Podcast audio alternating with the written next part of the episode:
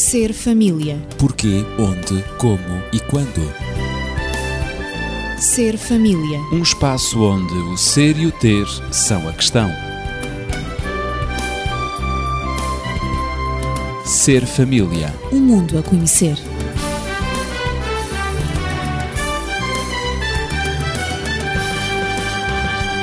Bem-vindo ao Ser Família. Vamos continuar a tratar o tema dos conflitos. Hoje, as dimensões dos conflitos comuns aos seres humanos. Tenho comigo Natividade Lopes, na Pedagogia, Daniel Esteves, médico e terapeuta familiar. Quando estudamos os conflitos, não podemos deixar de considerar os diversos aspectos comuns ao ser humano que se completam e estão estreitamente, digo eu, entrelaçados e que ninguém os pode separar. A maior parte das vezes, até o conflito tem a sua origem nas profundezas do ser, mais do que em causas exteriores. No último programa, lembrando, foram abordadas algumas razões que têm a ver com características humanas que podem ser geradoras de conflitos. E algumas dessas características a Natividade poderá lembrar quais foram.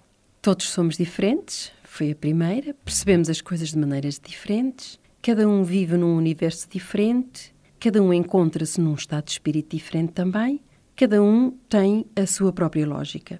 E temos todos uma visão incompleta e limitada das coisas. E hoje, então, vamos continuar a abordagem dos conflitos, mas agora na sua dimensão psicológica. Natividade, pode dizer-se então que os conflitos têm uma dimensão psicológica? Na realidade, trata-se de uma redundância, porque o conflito é já em si uma luta de natureza psicológica. Poderá mesmo dizer-se que a psicologia de um indivíduo é a história dos conflitos que ele viveu e a análise da força com que ele conseguiu dominá-los, conseguiu superá-los, resolvê-los, sobretudo de uma maneira mais ou menos perfeita e até completa. Aliás, os conflitos do ser humano começam muito cedo. Dizem os especialistas nessa área que, a nível biológico, a concepção do embrião no ventre materno é a ocasião do primeiro conflito. Imagine-se. Essa concepção provoca uma reação do organismo materno que geralmente se adapta a ela com facilidade, mas que por vezes reage até com violência. São as incompatibilidades fetomaternais, como é o caso do RH, por exemplo. No entanto, os conflitos mais correntes são efetivamente de origem psicológica. Psicologicamente, a criança vê-se obrigada, durante a sua educação, a renunciar à satisfação da sua vontade, por exemplo, para obedecer às exigências dos pais e, em seguida, às exigências escolares, sociais e tantas outras. É preciso notar que Cada uma das fases do desenvolvimento afetivo da criança é sempre marcada por um conflito maior. Portanto, o conflito vai em crescendo, não é? Mas existem ainda outras situações conflituosas na infância.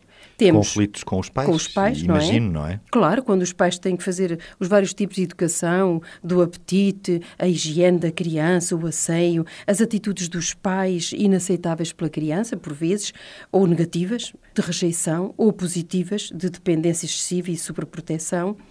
Também, em caso de abandono ou ausência, o tipo mais corrente é a carência de cuidados maternos, a ausência de um dos pais, por exemplo, mesmo que seja involuntária. Sim, sim. Portanto, e tudo isto é duramente sentido pela criança e provoca, efetivamente, algum conflito interior nela. Mas na Depois, família, além dos conflitos com os pais, quando há irmãos, não é? Também. Isso é muito comum. É, Isto é, portanto, é consenso, não Sim, é? sim, sim. Isso nós sentimos e percebemos que há conflitos entre irmãos e irmãs. Claro que a rivalidade fraterna é muito mais acentuada quando, por exemplo, coexistem na mesma família irmãos só consanguíneos ou, ou só uterinos, não é? E depois temos os conflitos no meio escolar, não é? Como eu disse há pouco, Claro.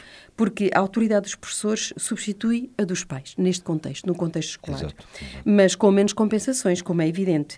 Quando os conflitos ocorrem, e eles são inevitáveis, portanto, no seio da família há um outro apoio. Portanto, o pai ou a mãe têm a tendência para compensar, com o amor que têm pelos filhos, não é? Compensar os sacrifícios pedidos às crianças e, portanto, coisa que o professor não tem essa possibilidade de fazer tão diretamente, porque é a família essencialmente e é à família que pertence essencialmente este papel de compensação e de compreensão.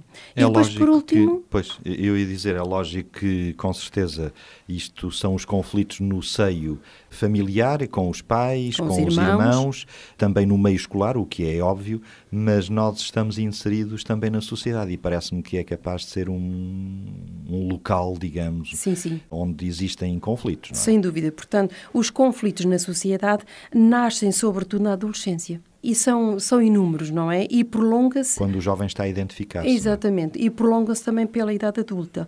Sabendo que isto nasce na adolescência, porquê? Porque a adolescência é um período crítico que começa logo a seguir à puberdade. É, portanto, uma fase de perturbação psicológica. Ora, sendo os conflitos de natureza psicológica, portanto, nesta fase da adolescência, eles começam, acentuam-se mais. Portanto, eles têm, não só estão na fase da perturbação São psicológica, inevitáveis. como também corporal e hormonal.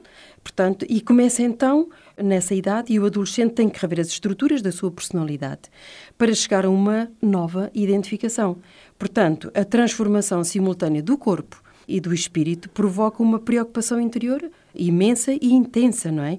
E uma tensão interna que se traduzem particularmente por reações impulsivas e por uma hipersensibilidade quase doentia, diria mesmo. O desfecho desta crise só terá lugar quando o adolescente chegar a um novo modo de vida, tanto no plano profissional como também no plano afetivo. Portanto, a adolescência é de facto um momento na vida humana de grandes conflitos, sobretudo São conflitos internos. inevitáveis. São É- inevitáveis. É a conclusão a que podemos chegar. Uhum. Daniel, Realmente há muitos aspectos de natureza psicológica que podem levar ao conflito. Mas eu gostaria de destacar apenas alguns, necessariamente. O tempo não permite que façamos uma lista exaustiva, não é? Ora, penso que o egocentrismo e o narcisismo têm uma vertente muito importante, ou assumem uma responsabilidade muito grande naquilo que pode ser o desencadear de conflitos. Talvez Ora- pudéssemos perceber exatamente do que estamos a falar. Exatamente. De egocentrismo e narcisismo Exatamente. é que estamos a referir. Egocentrismo é exatamente aquele indivíduo que se coloca, portanto, como centro. Ele, portanto, é o centro do universo. Tudo gira à sua volta.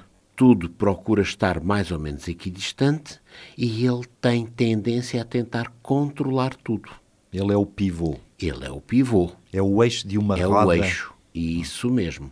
Portanto, essa roda só é eficaz e só pode rodar se estiver fixa, se estiver ligada ao eixo. Pensa ele. Isso mesmo.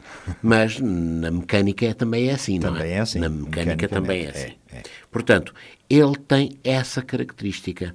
O narcisismo é quando ele se considera numa apreciação muito benevolente, melhor, mais interessante do que os outros.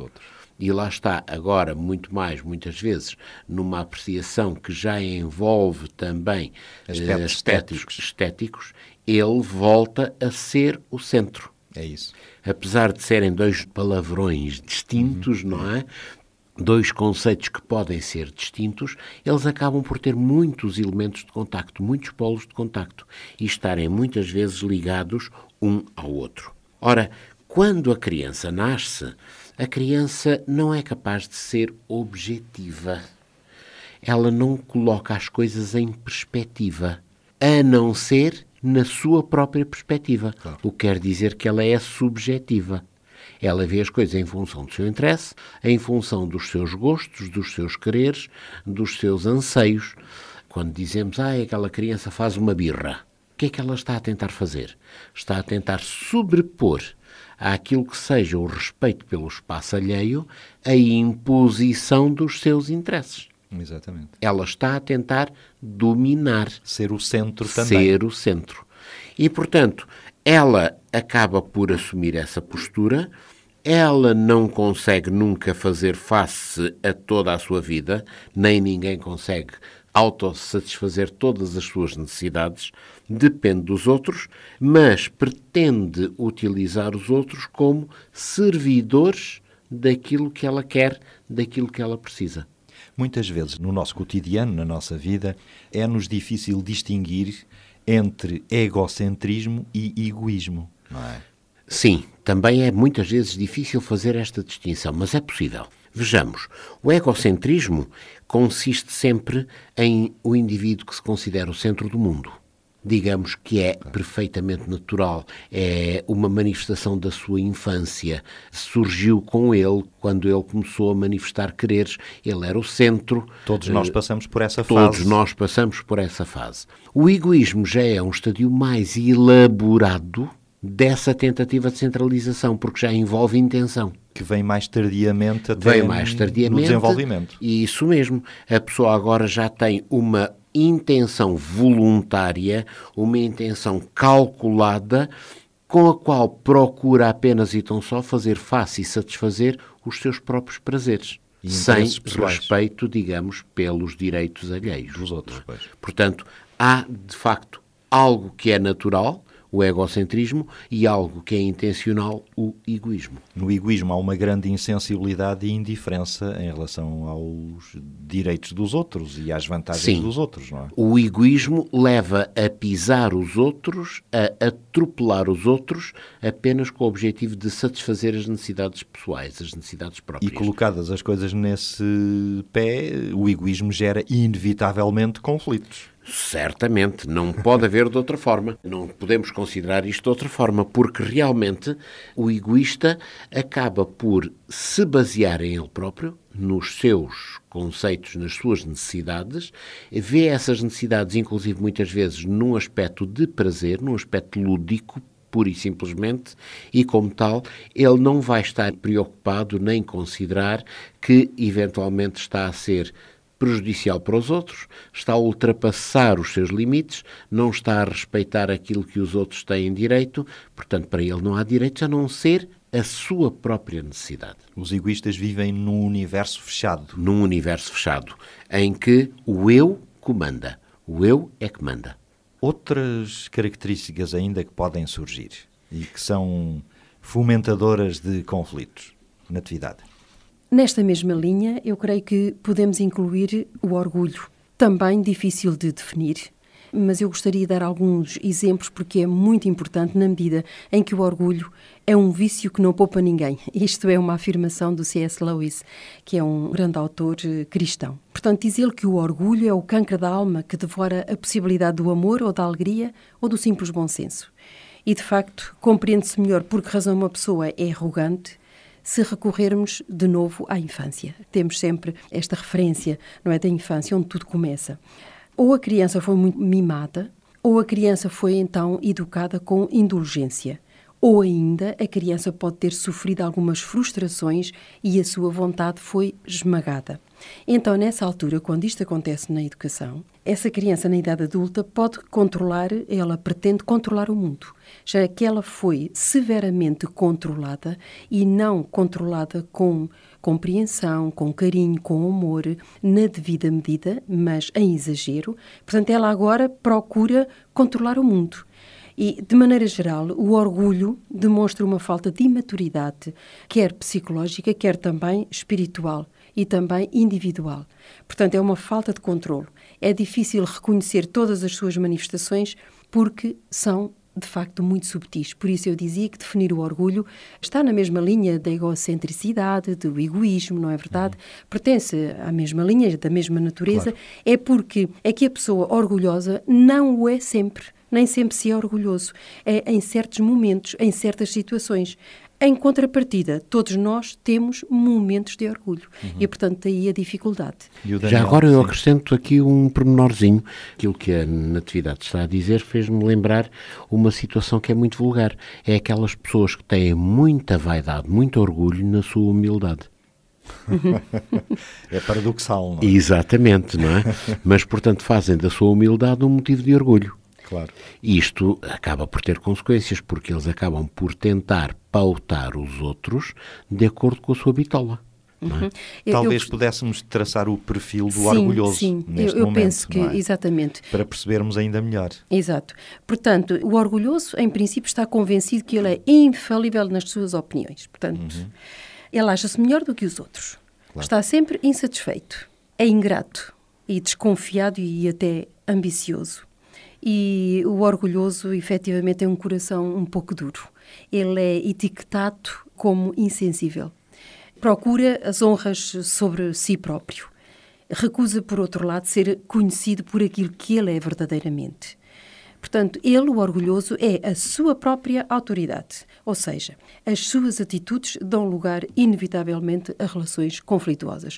Porque se efetivamente ele é ingrato, ele é desconfiado, ele está convencido que só ele é que sabe, ele é o melhor de todos, não é? Efetivamente, só pode gerar relações conflituosas.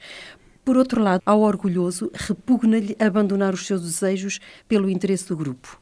Portanto, ele está muito centralizado nele próprio, não é? Há uma certa semelhança entre o orgulhoso e, e o também egoísta. o egoísta, não é? Uhum, sem dúvida nenhuma. Tocam-se em alguns pontos. Em alguns pontos, mas não em todos. Claro. Portanto, o orgulhoso procura diminuir a autoridade dos outros.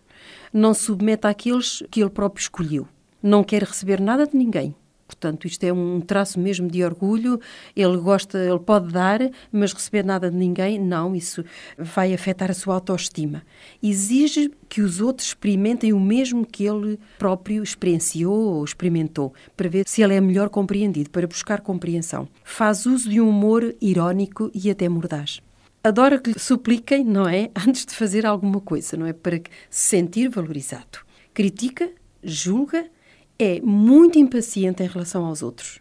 E, portanto, olha-os de cima, concentra-se sobre as fraquezas dos outros. E, por isso, é uma pessoa muito crítica. É evidente que estes traços de caráter, estas características, são efetivamente fonte de muito conflito. E podem gerar mesmo um caráter ou uma personalidade conflituosa, quando alimentadas, quando se tornam hábitos. Eu acrescentaria aqui um aspecto: é que muitas vezes o orgulhoso vai buscar a esfera espiritual a autoridade para suporte da sua uhum. posição. E isto é extremamente grave. Isto é muito sutil e a esfera também. moral é. também. Porquê? Porque ele agora vai se colocar como a voz de Deus. Qualquer conceito que ele explane, em que ele é que sabe, ele é que é o centro, ele é que é o bom e os outros é que não prestam, digamos, é a voz de Deus, é inquestionável os outros não podem pôr em causa, têm que obrigatoriamente aceitar, aceitar e subjugar-se a esse tipo de autoridade. Lá está ele a assumir um patamar superior de comando. Claro. Ele, portanto, coloca-se acima, fazendo das suas opiniões as opiniões da transcendência, o que não pode ser. Outras posturas de conflito que podem eventualmente gerar essas dissensões entre os seres humanos? Por exemplo, a inveja. Inveja. A inveja é uma coisa que, enfim, também é muito vulgar. Sim. Quando as pessoas desejam mais aquilo que é dos outros, não é? O velho ditado, a galinha da vizinha é melhor do que a minha, não é? Pois é, mais gorda. Exatamente. Ora, toda a gente, todas as pessoas, num ou noutro momento, passaram por sentirem alguma inveja. Mas uma pessoa bem equilibrada em termos mentais, em termos psicológicos, ultrapassa essa situação e coloca as coisas na sua verdadeira perspectiva. Agora, aquele que é invejoso acaba por criar a sua própria infelicidade, porque ele tem qualquer coisa, está muito bem enquanto ele sabe que tem, mas a partir do momento em que ele sabe que outro tem outra coisa, ele tornou-se um ser tremendamente infeliz porque ele quer aquilo que o outro tem. Aquilo que ele tem já não lhe chega, ele quer é aquilo que o outro tem. Portanto, ele constrói, digamos que, a sua infelicidade. Isto acontece, por exemplo, com as crianças. E é uma necessidade que os pais têm, estarem atentos às manifestações de inveja que as crianças possam mostrar, no sentido de tentarem ajudá-los a ultrapassar isso. É a criança que, quando vê que é dada a outra criança qualquer um chocolate, ela vai querer também aquele quer, chocolate. Também quer. E muitas vezes, inclusive, notamos este requinte. A criança quer o chocolate do outro, tenta tirar-lhe, não consegue, mas se conseguir, destrói-o para que o outro também não tenha o prazer de o possuir. Já que ela não pode ter, então que o outro também não tenha. Este é, digamos que, um requinte na forma como manifesta a inveja. Os pais têm, ou os educadores, têm que ajudá-la a ultrapassar isso. O facto do outro ter não quer dizer que tu tenhas. Assim como quando tens qualquer coisa não quer dizer que o outro tenha que ter. Vamos destrinçar, vamos tornar independentes os vários âmbitos em que a posse, seja do que for, possa acontecer. Eu diria, sim. assim, eu diria que nesta situação ensinar a criança a partilhar, portanto, será um dos melhores métodos para Prevenir, a Prevenir, inveja. exatamente. Aproveitar a ocasião, não é? Isso mesmo, a criança recebe qualquer coisa, deve ser sempre ensinada a partilhar.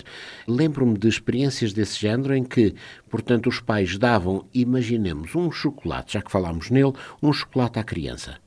Mas a primeira obrigação que a criança tinha era ir dar.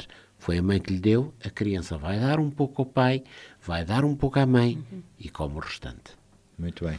Às vezes o pai e a mãe não comem chocolate, Claro. guardam-no lá e mais tarde ou mais cedo é a criança que o vai comer.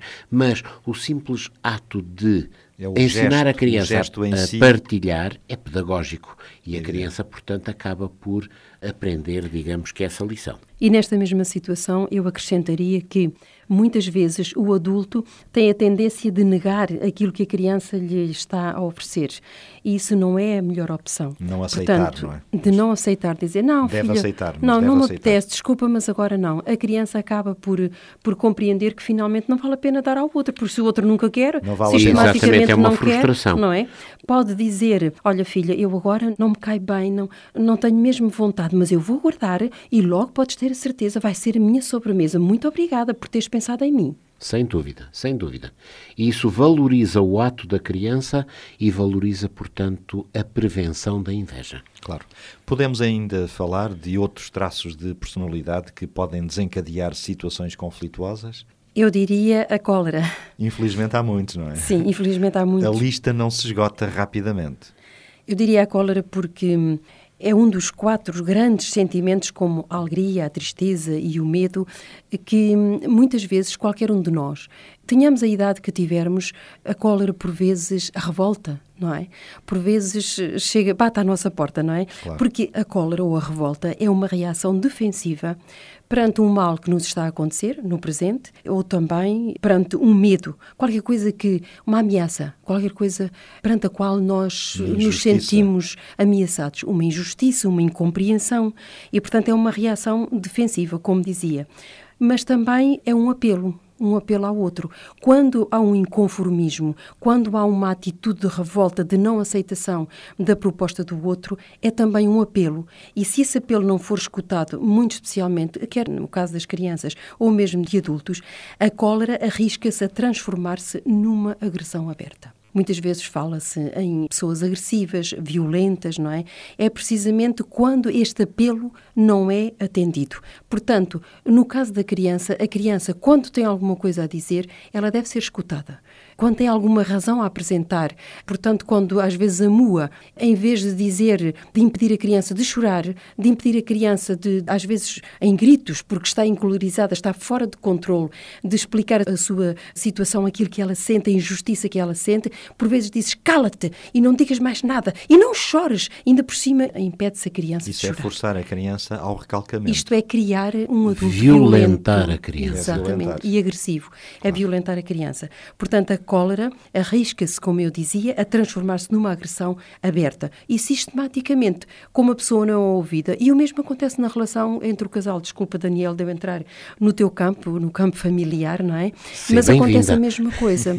Muitas vezes os homens não querem ouvir aquilo que as esposas, aquilo que as mulheres têm para dizer, esposas ou não, mesmo na situação profissional, não importa, porque a mulher eh, Seja- não tem uma opinião em determinadas áreas da vida, no desporto ou, enfim, na política. Isso já está um bocadinho ultrapassado, mas não tanto como parece. Porque por vezes, ah, o que é que tu sabes sobre isso? Ah, tu não percebes nada sobre isso. Ah, as mulheres não têm opinião sobre isso. E isso causa um sentimento de hostilidade e de agressividade. E, portanto, isso fecha o diálogo, fecha a comunicação. A cólera pode tornar-se má, não é? Quando ela é acompanhada de hostilidade. É precisamente isto que eu estou a tentar exemplificar. De desejo de vingança, numa palavra, de violência verbal, E aqui temos, portanto, a violência verbal, violência física ou até psicológica. Mas a origem, a origem da cólera muitas vezes pode estar na própria infância, não é?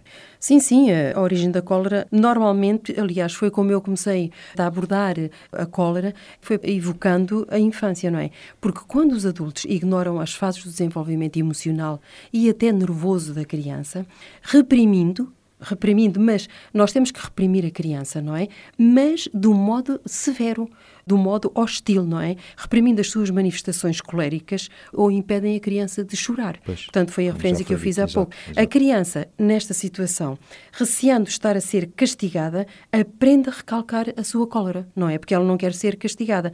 Normalmente, em adulto, ela tende a defender-se daqueles que a aborrecem. Fica frustrado e exasperado perante qualquer tipo de limitação. Portanto, Pois. faz o que significa fazer uma tempestade num copo d'água. Uhum. Portanto, mesmo quando lhe dão sugestões, e, e, portanto, também pode acontecer, se um dos pais é temperamento colérico, grita constantemente com a criança, quer seja a mãe ou quer seja o pai. Ora, pelo mecanismo da imitação, a criança aprende a ser agressiva também, como ela é tratada agressivamente. Evidente. Se a criança teve experiências desagradáveis, não é? Portanto, se dizem à criança que ela é feia, que ela é gorda, ou que ela é magra, ou que ela é burra, não é? Isto, por vezes, são, São frases que dizeres, se são usam, frases é? que, que se usam, não é?